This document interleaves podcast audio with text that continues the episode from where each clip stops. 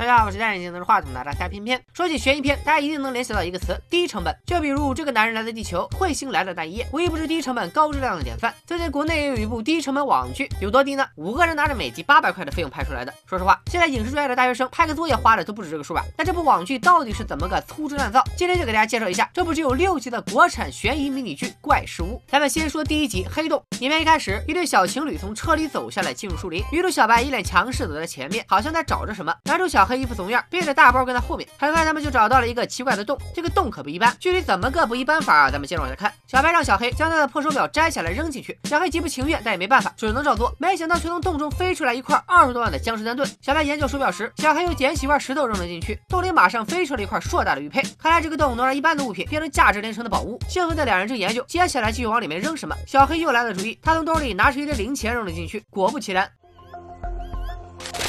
哇哇哇！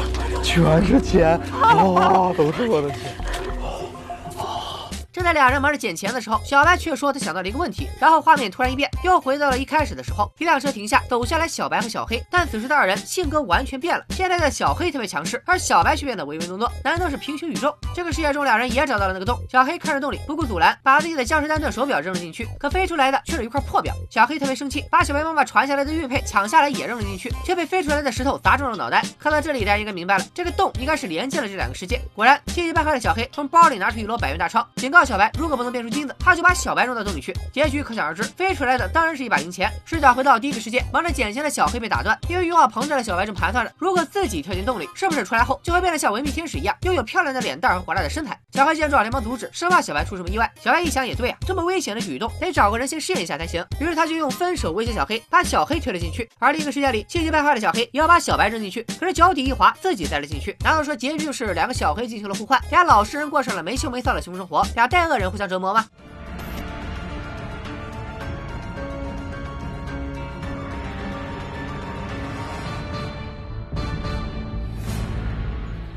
原来这个洞不仅是连接了两个世界，更是将无数个平行世界全部连通起来。第一个世界中，小黑扔进去的手表还有可能随机的飞到了任何一个世界；而第一个世界中飞出来的江中丹顿也不一定是第二个世界中小黑扔进去的，还有可能是其他世界中的小黑扔进去的。片中展示的两个世界看似是对称的物品互换，其实只是一个小概率发生的时间。而无数个世界中的小黑和小白都会来到这个洞前，因为贪婪与好奇永远都是人性中最难控制的。而每个世界中的小黑最终都会掉进洞中，仿佛也暗示一种可怕的宿命论，那就是无论你的人生轨迹是怎样的，无论你努力还是消极，结局永远早就被上天写好，不容改变。以上就是怪事屋的第一集，也是个人最喜欢的一集。接下来再说说第二集麻将。影片一开始又是我们熟悉的小黑在开着车，突然接到一个叫酋长的人打来电话，欠了巨额公众款的酋长叫小黑去他家里打麻将，还说他这回找了俩土豪，想和小黑做局，一起坑这两个人。小黑跟媳妇请个假就去了，但事情好像没那么简单。准备好了吗？他马上到了。哎，不是要和小黑去坑别人吗？怎么看起来小黑才是要被坑的人呢？小黑如约而至，此时我们也看到了所谓的土豪，一男一女，脸上阴晴不定，不知道在打什么主意。经过介绍，我们知道女的叫痛苦女王，男的叫屠夫，这不都是 DOTA 里的人物吗？怎么现在出来打个麻将还得用外号？麻将正式开打，刚开始的几把还是其乐融融，完全看不出到底是谁想坑谁。但正当偏偏看得一头雾水的时候，好戏来了！来来，最后一把了啊，看谁赢的大的。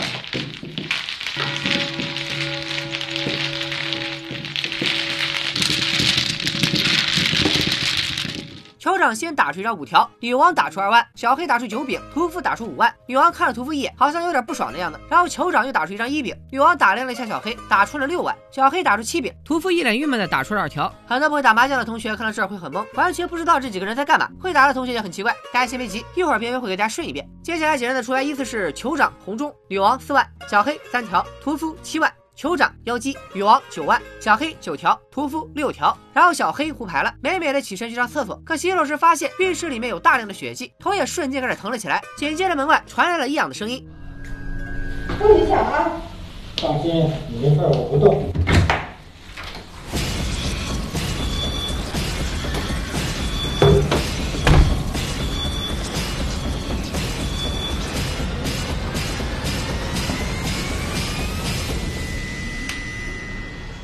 看到这里，大家发现原本屠夫身后白板上的红布不见了，露出来的是一份成交价格表。麻将牌中的一饼代表着人头，五条代表着躯干四肢，红中代表着心脏，妖姬代表了啥就不用我说了吧。其实最后一把根本就是一场拍卖会，拍卖的是小黑身体的各个部位。酋长打的牌就是身体部位，女王和屠夫开始叫价，他们打出的牌其实就是他们叫出的价格。酋长提出小黑的躯干四肢，女王不是很感兴趣，所以出价两万块，而屠夫直接要了五万块。酋长又提出小黑的人头，女王看了一下猎物，给了六万，而屠夫可能是觉得价格太高，随便打一张牌代表放弃，以此类推。但很多同学觉得奇怪，酋长三人费尽心思安排了一场麻将局，就是为了倒卖器官吗？但是俩人拿着大剪刀和钢锯，应该是喜欢杀人分尸取乐的变态。结合之前的信息，偏偏重新顺了一遍整个故事。小黑和酋长是多年的好友，酋长搞工程欠了很多钱，而他又认识了两个有钱的变态，为了还上欠下的巨款，酋长骗自己的朋友们来家里打麻将，而小黑只是其中一个。两个变态不满足于单纯的杀戮与肢解，而是弄出了个新鲜刺激的麻将拍卖会，靠着竞争和运气来玩弄目标。每次骗一个朋友来，酋长就能挣上几十万。而很明显，已经很多人已经被害，甚至现场可能还安着针孔摄像头，在暗网向其他有钱的变态们直播找杀戮。听完我的分析，是不是有点细思极恐啊？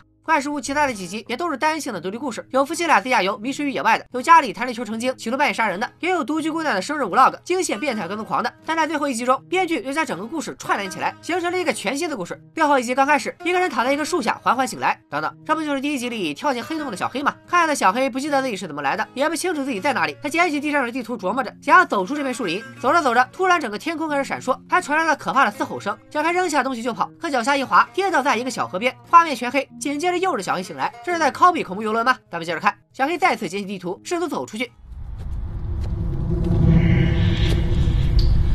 老婆，咱们家电视怎么回事？怎么一直都在闪啊？故事竟然直接进入了第四集弹球的世界。原来之前的小黑一直活在电视里，环境中出现的闪烁也是电视故障造成的。而听见的可怕声音其实是上层世界小黑的说话声。只见这个小黑反复摆弄着线，电视也随之不断闪烁，最终黑屏。小黑对着电视使劲一拍，屏幕亮起，电视里的剧情又从头播放，也就是最开始小黑醒来的部分。这也解释了为什么他在不断循环中。气急败坏的小黑指着电视大骂，但此时传来了巨大的震动和响声，难道是楼上有人在打架？镜头再次拉起，一个玩具房子摆在厨房，上一个小黑居然是玩具房子里的人。新出现的小黑正在挥舞菜刀剁着骨头，小房子也随着震动。而从衣服和胡子来看，这个小黑就是第三集野外里的小黑，而且小黑口中也提到了要和媳妇去自驾游。窗外传来有规律的雷声，镜头一转，此时的世界已经变成了一本小说，叫做《斩不断的骨头》。之前的雷声其实是小黑的鼓声，而打鼓的正是第二集麻将里的小黑。有人可能会在弹幕里问了，凭啥这么说？你有证据吗？让我们倒回第二集麻将的开场。老婆，那个我刚练完鼓。音乐结尾时，画面又变成一个收音机摆在船头，而船上是第五集的跟踪狂小黑，他把一个姑娘双手绑住扔进了水里。至此，前面五集的小黑全部出场，也将前面的剧情拓展了一下。按照经验来看，接下来要首尾相连，形成一个闭环。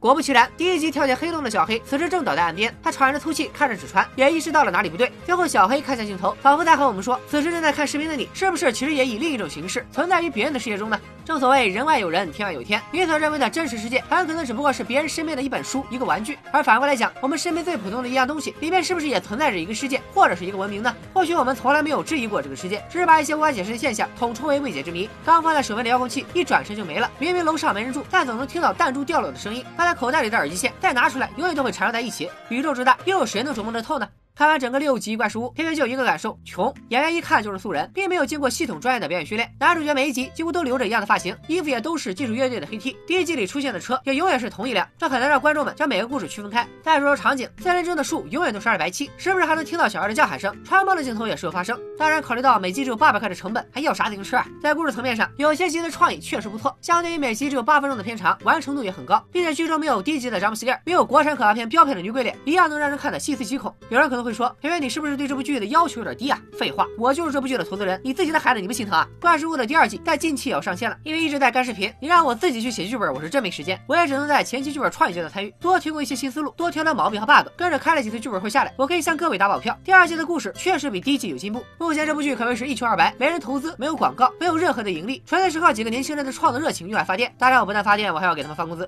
我现在是在用做影视解说获得的收入去支撑这个失败的迷你剧团队。毕竟每一个影视行业的从业者都有一个电影梦，虽然不知道以后会走到哪一步，但现在也算是曲线救国了。喜欢这部小短剧的朋友，不妨关注一下怪事屋这个账号，点个赞，投个币支持一下。大家提出的所有宝贵意见和建议，我们也都会虚心接受。我相信这部剧一定会越办越好的。感谢大家，拜了个拜。